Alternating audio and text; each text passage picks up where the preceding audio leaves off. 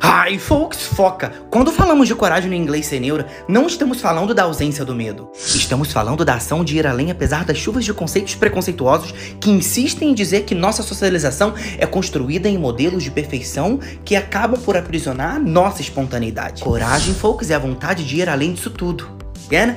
Como? Praticando a fala sem medo de errar ou entendendo que esses erros que tanto apontamos são apenas materiais de construção para a lapidação da sua identidade de fala. E eu e toda a minha equipe estaremos aqui sempre para apoiar e brigar por cada um de vocês. Aqui no Inglês Sem Neuro não tem neurose e nem caô.